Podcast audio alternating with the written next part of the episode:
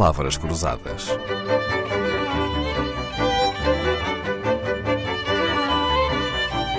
Porque quase tudo é uma questão de semântica.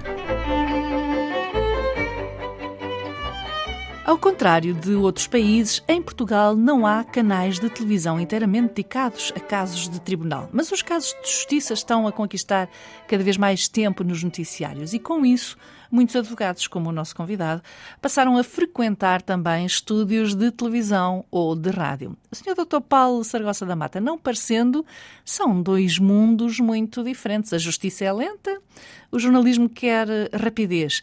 A justiça vive de textos e documentos, a comunicação social quer som e imagem. A linguagem da justiça é rebuscada, às vezes até florentina. Os média privilegiam as frases simples, claras e, acima de tudo, curtas. Fala nos média como fala no tribunal, não?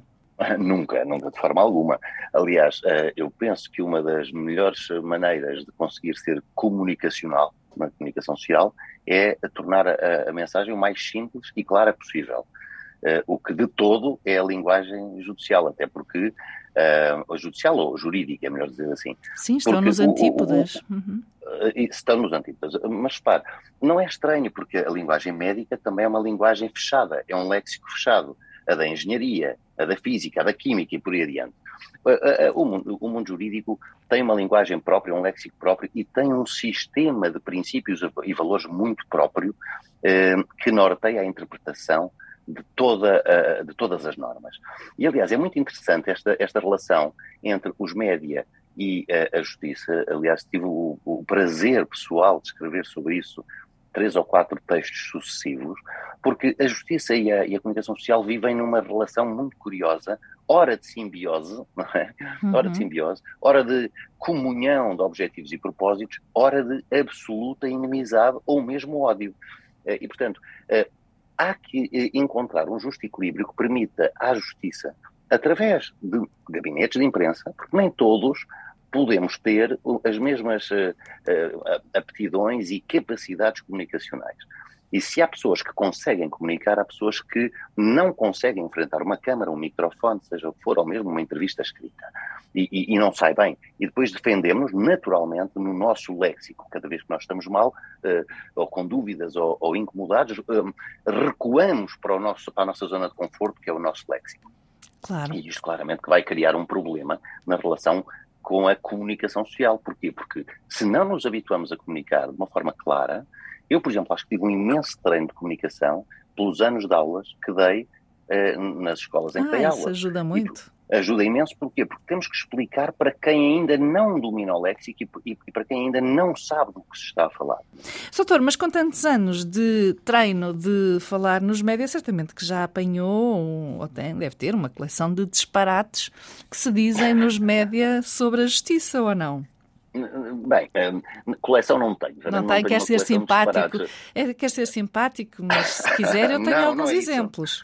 Uh, não, podemos ir aos seus exemplos a seguir, mas só para dizer o seguinte. Normalmente o erro que o jornalista uh, comete uh, ou é um erro de léxico, um erro de léxico simples, lá está, por exemplo, dizer-se que se a pessoa é arguída ou não é arguída, dizer se a pessoa foi acusada ou não foi acusada, se vai a julgamento ou se foi, ou se foi pronunciada, são tudo termos técnicos, pode haver um erro de léxico. A maior parte dos erros, todavia, da comunicação social com, com os quais eu tenho, uh, tenho defrontado, não são erros de léxico. São mesmo erros, uh, diria eu, da estrutura do processo, da filosofia do processo, daquilo que está a ser comunicado. E este erro não é um erro, eu diria que não é um erro inocente. Seja porque o jornalista tem ele próprio uma agenda que quer atingir e não podemos escamotear esta realidade, como em todas as áreas da vida há pessoas que têm uma agenda e depois utilizam a sua profissão para implementar essa sua agenda pessoal, que pode ser apenas uma convicção, pode ser apenas uma mundividência. Mas ainda há uma terceira situação, é quando a comunicação social divulga algo que não é correto, porque quem lhe facultou, a fonte, quem lhe facultou a notícia, instrumentalizou o jornalista para atingir um determinado propósito. E eu acho que estas duas situações que referi por último são muito mais importantes e graves do que um erro de léxico. Isso é e verdade. também acho. São, sim, senhor. É verdade. O viés, não, e, quando temos um enviesamento editorial ou quando temos uma manipulação, de um jornalista, Isso. por parte de uma fonte, claro que são coisas mais graves. Eu aqui no Palavras Exato. Cruzadas estava a ter-me a coisas mais simples. E sendo assim, gostava de lhe perguntar, Dr. Paulo Saragossa da Mata, qual é o verbo da frase ser presente a juiz? É capaz de identificar? Nós, nós Será o verbo é, é presentear? Não, não, não. Ser, ser feito presente, ou seja, apresentar-se. É, uma, aliás, uma fórmula, uma fórmula canónica, uma fórmula histórica utilizada de, e que, aliás, o Código de Processo utiliza essa, essa, essa, essa frase, ser presente a juiz ou ser apresentado à autoridade judiciária, ser apresentado ao Ministério Público. Não, ser apresentado, não. sim, compreende-se muito bem. Uh, ou ser levado a um juiz, também se compreende muito bem. Tenho certo. uma especial irritação com a expressão ser presente a juiz, que normalmente só ouço a repórteres, não fazia a mínima ideia que era uma expressão que vinha nos códigos. Mas, mas sim, mas é, é, é aliás uma, uma, uma, expressão histórica, é, hum. é uma expressão antiga de alguém ser presente a juiz. Acórdão e sentença são às vezes usados indistintamente. Quer o doutor ajudar a compreender a diferença? Uma sentença provém de um juiz, portanto, de um juiz singular, enquanto que um acórdão provém de um tribunal, de um conjunto de dois ou três juízes. Ou mais juízes, pode haver mais juízes, pode haver, aliás, todos os juízes do Supremo Tribunal de Justiça a, a proferirem um acórdão. Uh, e aí serão muitos juízes. Para terminarmos, já alguma vez se deparou com um jornalista a perguntar-lhe pelas medidas de colação?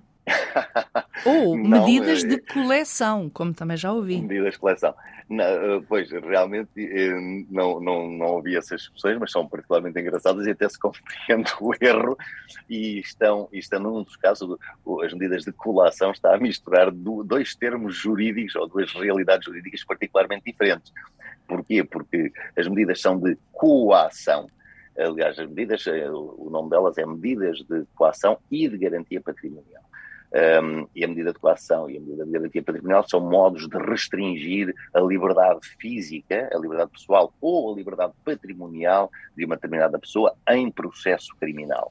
Medida de coação que tem que ser, uhum.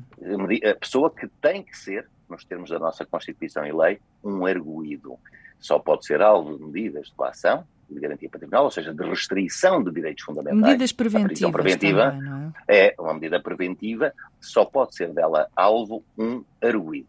Não é? Portanto, disso não há dúvida nenhuma. Enquanto que colação é uma realidade totalmente diferente da, área do direito, direito de família, da área do direito de família e sucessões. Licenciada em Direito pela Universidade Católica, mestre em Jurídico-Criminais pela Faculdade de Direito da Universidade de Lisboa, entre 93 e 2009 ensinou Direito na Clássica, também já deu aulas na Escola Superior de Polícia, na Academia Militar, trabalha no escritório fundado por si, conhecido pela área de prática de criminalidade económica financeira. Desde 2014, Paulo Saragossa da Mata, o nosso convidado, é também juiz ad hoc do Tribunal Europeu dos Direitos do Homem. Palavras Cruzadas, um programa de Dalila Carvalho.